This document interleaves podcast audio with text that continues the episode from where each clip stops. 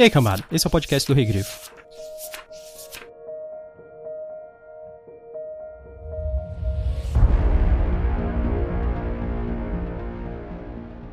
Em outras palavras, saberemos quem é o Homo superior quando ele surgir. Por definição, será aquele que não conseguiremos sacrificar.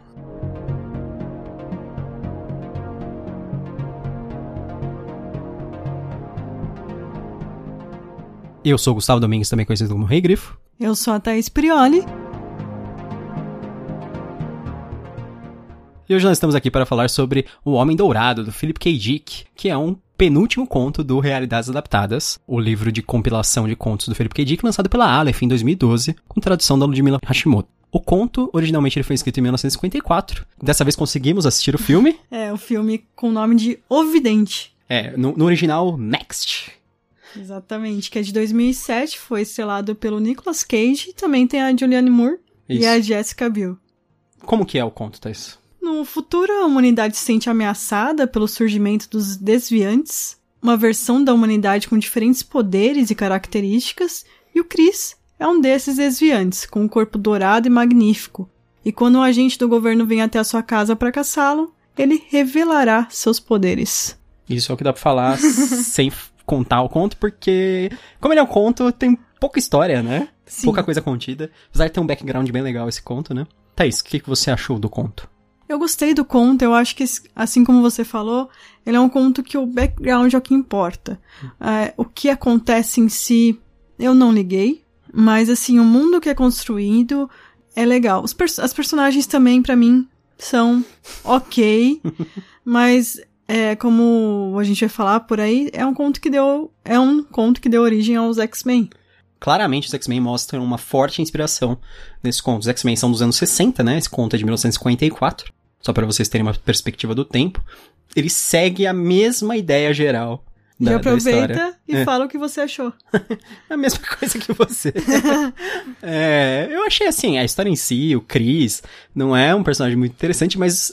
E a, a história dele não é super relevante, mas a, a decorrência do que vai acontecer e todo esse universo em volta dele é muito legal. Tanto que me parece isso, assim, me parece o início de uma história, na verdade, não me parece apenas um conto, que, que vai dar um desenrolar muito mais legal. E na verdade, me- até me parece que assim, quando alguém leu esse conto, falou, putz, ia ser muito legal se continuasse a partir daqui. Aí foi lá e escreveu os X-Men. Exatamente. E eu acho que o problema do filme é realmente esse. Porque ele tira o que é o mais legal desse conto, que é o background, coloca no mundo atual.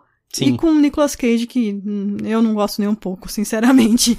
Que é uma atuação péssima. Eu só gosto quando ele então, tá. Eu só gosto quando ele tá maluco. Aí é engraçado. Ele tá atuando muito esquisito nesse filme, né? É. Que tipo, é a maneira dele de falar que ele tá usando os poderes. Pera aí, a gente vai começar a dar spoilers já, sobre o que que é. Enfim, vamos, vamos então pra parte dos spoilers, que a gente pode falar à vontade qual que é o poder do personagem principal e o que ele faz, etc. E como o filme é ruim.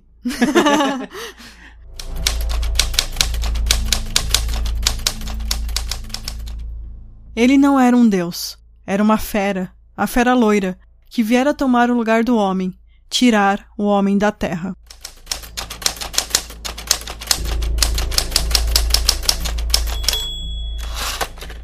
Vamos revelar então o que acontece na história, né? O poder do Chris é uma espécie de pré-cognição perfeita. Ele vê o futuro e todas as suas variações e ele sabe exatamente o que ele vai fazer para que tenha o melhor resultado possível para ele. Então, usando isso, ele consegue escapar sem problemas da ACD, que é a agência governa- governamental que caça os desviantes, e ao final os agentes discutem o que isso significa para a humanidade, depois que ele escapa, né? É, que o Chris pode ser o próximo passo evolutivo, combinando suas características de ver o futuro com um corpo extremamente atraente que ele tem, e que ele certamente será a semente de uma nova geração de seres dominantes que substituiria os humanos, em teoria. Como você falou, tem várias vários diferentes de desviantes, né? São 88 tipos. A humanidade, a primeira reação é a que sempre tem. Quando os que estão no poder se sentem ameaçados é caçar aqueles que estão ameaçando esse poder. É, ameaçando com a simples existência, na verdade. né? Exatamente. Não é uma ameaça direta, não existe uma revolta dos desciantes, nada do tipo. É simplesmente o, o fato deles serem diferentes e deles terem o potencial de serem é, poderosos, digamos assim, Seria uma evolução. faz com que eles automaticamente sejam caçados. Que é basicamente a ideia dos X-Men, né? É por isso que a gente Também. tá fazendo vários paralelos, é. Que é o fato deles nascerem com esses poderes, de ser uma coisa meio que genética, Ele faz uma comparação muito boa durante o livro que, que assim, ele tem medo que seja uma relação igual, idêntica à do Homo sapiens contra o Neandertal. Porque o Neandertal, ele era uma raça humana paralela, digamos assim.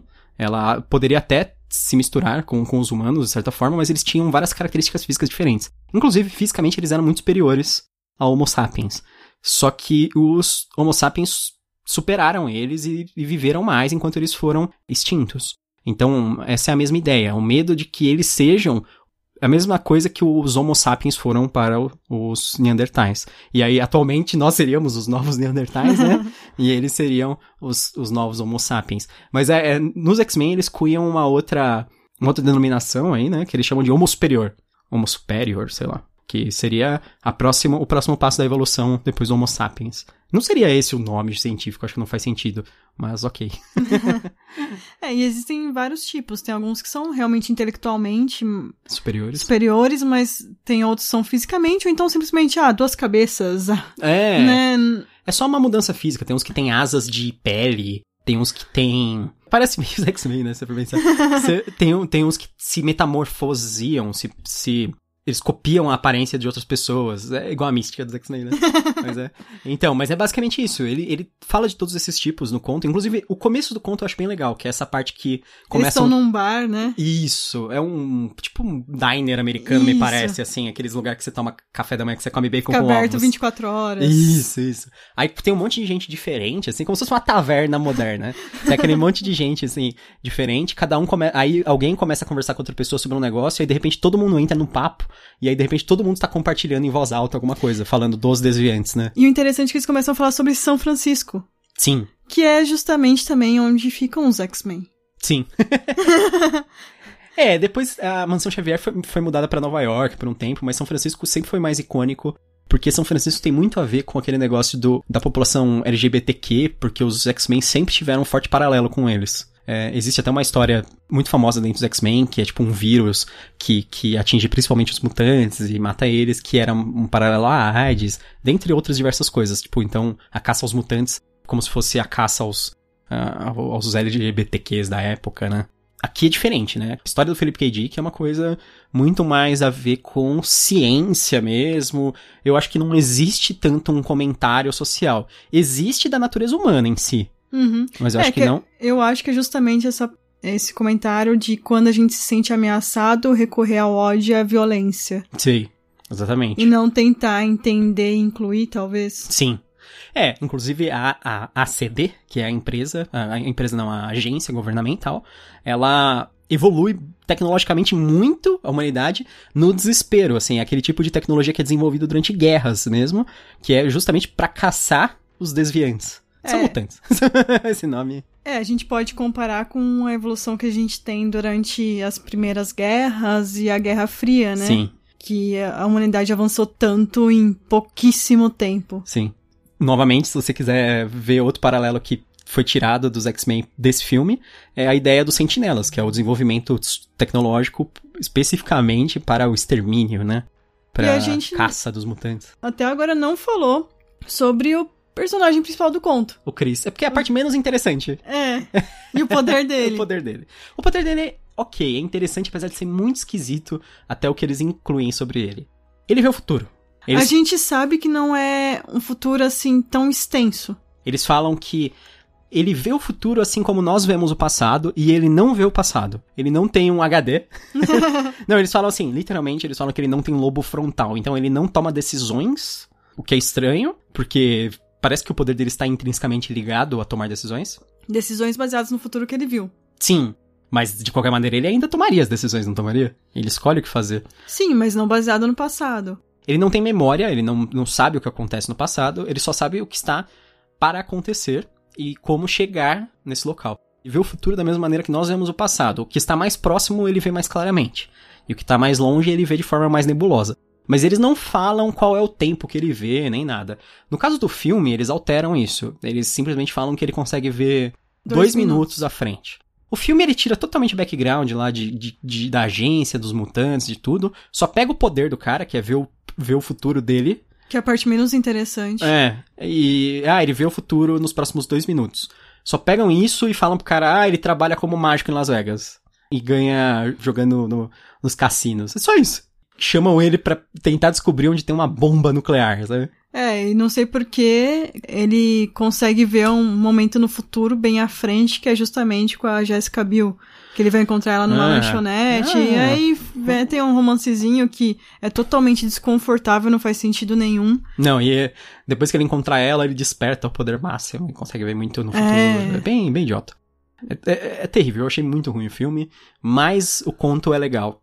E o background do conto é muito bom. Ah, além do Chris, ele também tem esse poder, ele tem outra coisa. Ele é fisicamente ele é muito peculiar. Ele- eles falam que ele é um cara assim, ele tem 18 anos, mas eles falam que ele é alto, forte, que o corpo dele assim é muito, muito bonito. E que ele é muito, muito atraente. Então. E é dourado. E ele é dourado, é. E, e ele Eu não um- entendi se, não entendi se é um dourado por conta de penugem. Então, porque depois eles falam que é a fera loira. É, Eles falam que é assim, que ele, que ele tem uma penugem dourada, né? E que parece que é uma aura dourada de tanta penugem que ele tem. É como se ele fosse meio peludo, mas aquele pelo fino, né? uhum. E, do, e bem dourado. E ele é, em geral, irresistível, assim. E aí, por exemplo, uma mulher que gosta de homens, claramente, ela começa a agir, assim, muito tonta perto dele, porque ela, ela começa a pensar nele. Só que é uma coisa assim, muito, quase parece um outro poder, na verdade. Do jeito que É. apa- acontece. Ele é, seria irresistível. Eles falam que ele, ele combina o melhor da evolução atual, o poder dele de ver o futuro, e o melhor da evolução do passado, que é o fato dele ser atraente demais, que é um- eles falam que é uma coisa assim muito normal na natureza, tipo a história do o pavão mostrar a cauda ou essas coisas, que ele tem um, uma- um poder de exibição e de atração muito grande, né? É, ele é um humano que ele não precisa aprender com erro. Porque ele já vê todas as consequências e consegue, a partir daí, decidir pelo menos os próximos pequenos momentos. É lógico que ele não vai conseguir votar na melhor pessoa pra presidente. Sim. porque não vai conseguir prover os próximos quatro anos, né? Sim. Por enquanto. Mas, Mas ele, mas ele, por exemplo, se ele vai interagir com alguém, é o, é o caso que ele faz até com as mulheres, né? Ele faz com uma cientista que, é- que acaba ajudando ele a escapar. Ele sabe exatamente o que falar pra ela gostar dele. Porque ele, na cabeça dele, já passou todas as possibilidades do que eles poderiam conversar. E aí ele meio que fala a coisa perfeita, assim, pra ela, de como, como conquistar instantaneamente alguém, ou alguma coisa assim, sabe? Uhum. Então ele é um combo, assim, de irresistibilidade. Além dele ser bonito, ele sempre fala a coisa certa, digamos assim. Sim, mas até o momento que ele se coloca numa posição, que é quando ele tá fugindo, que ele não vai conseguir transpor sem a ajuda dela também, Sim. né? Por isso que eu falo, ele não consegue imaginar muito tempo à frente. Eu acho que ele tinha noção que ia ter alguém que ajudaria ele só. Mas Uhum. não necessariamente quem era, o que teria que fazer e tal. E aí, no fim, ele escapa. E os- eles falam que, aparentemente, eles estão fadados a serem. A humanidade está fadada a ser substituída. Porque ele nunca mais vai ser capturado, porque ele consegue ver o futuro. Qualquer mulher, ou qualquer pessoa que se sentisse atraída por ele, automaticamente acolheria ele, ajudaria ele, sabe? Provavelmente ele teria prole, né? Se ele procriasse, se ele, ele engravidasse as mulheres, ele teria muitos filhos, ele seria tipo um. Eu penso como se fosse um poder estilo majestade dos, dos Ventrus. dos Ventru. É, pode ser.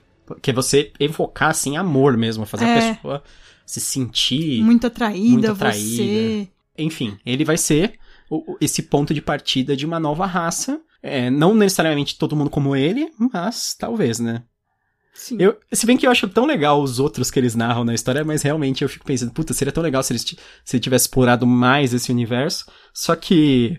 É, Mas essa é a ideia dos contos do Felipe K. Dick. sei. É te dá um ponto de partida. Em geral, alguns filmes fazem isso muito bem. E esse não foi o caso. Porque a melhor coisa é você usar o background. Você não precisa usar a mesma história. Sim. Mas o background e o, e o que que ele te leva, né? É, o Minority Report até que foi legal. O Total Recall eu acho bem legal, do Schwarzenegger. Sim. Mas porque tem um background. Sim, ele usa bem, né? Total Recall é um dos que usa mais, né? Essa história dos caras literalmente irem pra Marte, não sei o É, que. é a né? mesma ideia que a gente tem também em Black Mirror. Sim. Você tem um, um- um background legal, a maioria do- dos episódios, mas ao mesmo tempo não é a história totalmente desenvolvida. Você fica se questionando, ah, e se acontecer isso, e se acontecer aquilo, Sim, não é uma a história graça- fechada. A graça é te mostrar esse mundo com essa coisa diferente, né? Tipo, ah, Exatamente. e se nós conseguíssemos acessar qualquer memória nossa instantaneamente, essas coisas, né? É, uma coisa que eu gostei também nesse conto é que isso fugiu um pouco da paranoia constante. Ah, é verdade, verdade. Ele é o anti-paranoia, né? O contrário. Porque é meio que a gente não tá acompanhando tanto quem está sendo caçado. Porque eu achei que esse conto passa mais pelo ponto de vista dos caras que estão tentando pegar o Chris do Que que, é da agência. do que do Chris. Porque o Chris, ele não tem comunicação. É, outra coisa, eles falam que ele não, Não fala. não fala, né? Ele não se comunica. Na verdade, ele nem. Não é que ele sabe o que ele precisa falar, ele sabe o que ele precisa fazer para as pessoas gostarem deles. Porque ele não tem semântica, ele não, não, ele não se comunica, ele não conversa. Porque ele não precisa. Talvez quando nascer descendentes deles sejam mais evoluídos, né? Tenha uma mistura disso. Pode ser. Pelo que eu entendi, eles em si já são humanos. Eu não sei de onde é que eles vieram, se é aquela maluquice de, da época da Nasceu radioatividade, é. Que é sempre aquelas histórias, ah, a radioatividade criou isso. É. Tanto que os X-Men são chamados de os filhos do átomo. Que, teoricamente, alguma coisa que tem a ver com a radioatividade que foi espalhada na Terra fez com que eh, começassem a nascer os mutantes. É, e a diferença deles para os outros heróis da Marvel é que eles nasceram assim. Sim, sim. Ah, os outros heróis da Marvel, em geral, eles adquirem seu poder ou não têm um poder, é alguma coisa que... Ou então são de outro plano. Isso, exatamente. É, tipo, por exemplo, o Thor nasceu assim, mas ele é extraterreno, ele não é um humano, né? Tem tudo isso. Os X-Men é natural, né? Tipo, eles falam que é o gene, que o gene do, da, da mutação que é passado. Inclusive tem os que têm irmãos que são humanos enquanto eles são mutantes, né? Tem, pode ser, porque às vezes pra ele passou e pro outro não passou. É, tanto que a gente entende aqui nesse conto que o Chris ele tem uma família, ele foi na- criado numa fazenda, é, ele tem mais dois irmãos, o pai e a mãe. E ele nasceu daquele jeito. É, e, ele é o diferente. Sim. O resto da família é, é meio que humanos, assim, normais. E ele é o, o único desviante, mas ele tem, tipo, esses poderes absurdos É, lá. e, e a irmã dele fala que às vezes ele some e some por dias. Não sei se é prevendo que alguma coisa vai acontecer, Pode ser. Se alguém vai ali e ele não deveria estar. Depois o cara até pensa a respeito do que ele falou assim: ah, pode ser que ele, ele some porque ele tá em fuga, ou se preparando pra fuga, ou conhecendo pessoas, sabe? Pode ser uma série de coisas, porque a gente não, não tem como saber o que ele sabe, porque ele sabe muitos futuros diferentes. Ele é tipo o, doc, o Doutor Estranho nos Vingadores, ele viu 14 milhões de futuros diferentes, e ele sabe qual é o único que consegue dar certo.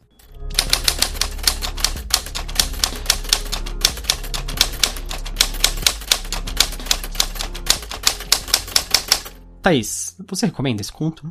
Eu recomendo, justamente por conta do background dele, não pelos personagens, eu acho ok, mas você precisa deles pra conhecer o background, né? Sim. E caso você tenha gostado, eu acho que eu recomendo sempre Black Mirror aqui, Sim. porque tem a ver. Eu não recomendo ainda Electric Dreams, porque a gente não viu. Também é do- baseado em contos do Felipe K. Dick. Mas eu também recomendo um filme que a gente viu há pouco tempo, que foi indicado ao Oscar, que é o Infiltrados na Clã. Que é quando nos anos 70 a gente tem a Ku Klux Klan, tem o, o As reminiscências dos Panteras Negras, né? isso. E a gente vê que é justamente porque os negros eles querem ter os mesmos direitos, né? Já que eles têm os mesmos deveres, por que não os mesmos direitos? E existe um, a Ku Klux Klan, que são os brancos que se sentem ameaçados apenas por eles terem os mesmos direitos. Eles acham que seria uma forma de hegemonia. E isso é engraçado, porque se você for pensar, é como se eles pensassem que os negros são inerentemente superiores. Porque só o fato deles terem os mesmos direitos fariam com que eles superassem os brancos. Porque literalmente no conto, é isso que ele fala, cara da agência. Ele fala assim: nós temos que jogar com as cartas marcadas, porque se a gente jogar limpo contra os, os desviantes, nós vamos perder.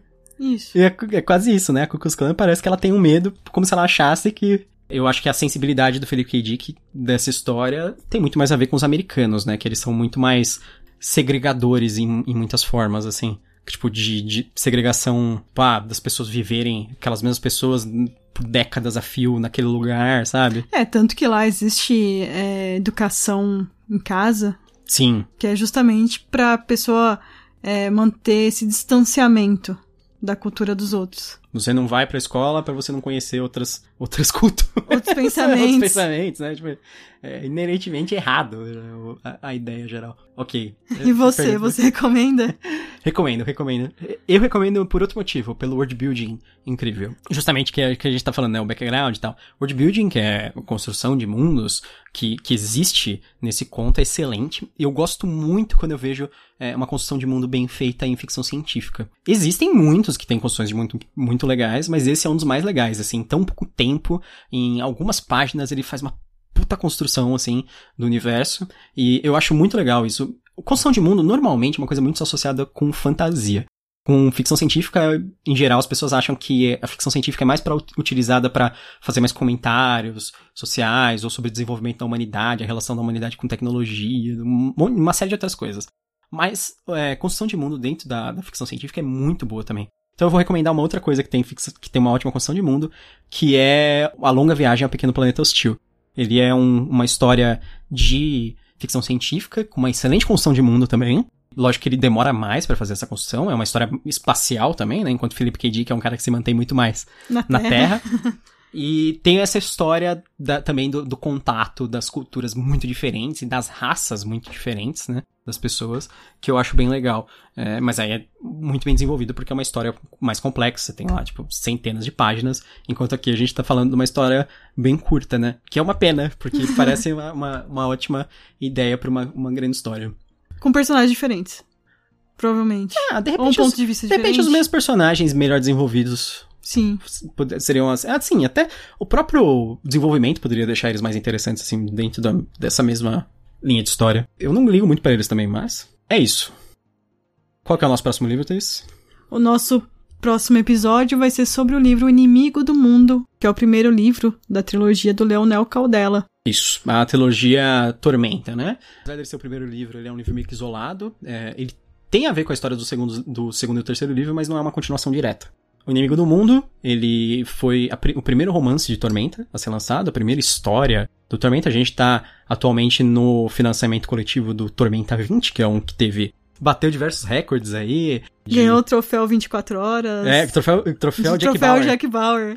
Troféu Jack Bauer, maior arrecadação em 24 horas. E tá para bater a maior arrecadação de todos os tempos do, do Catarse. Talvez. Vamos ver. É, já passou a última meta, que era de 700 mil. Eles vão ter que criar mais metas. Sim, atualmente. Já é a terceira vez que eles vão ter que fazer isso. Sim. Então, é, é tá uma ótima, é uma ótima dor de cabeça para eles, com sim, certeza. Sim, uma arrecadação. Então a gente vai ver como começou a história de literatura dentro do universo do Tormenta. E é lançado, assim como Tormenta, pela editora Jambô. Esse livro você encontra tanto físico quanto para o Kindle. Sim, esse você consegue encontrar em qualquer lugar, na Amazon, no site da Jambô, tudo faz. Espero que vocês tenham gostado desse episódio. Até mais. Até a próxima. E bem-vindos ao Canavial.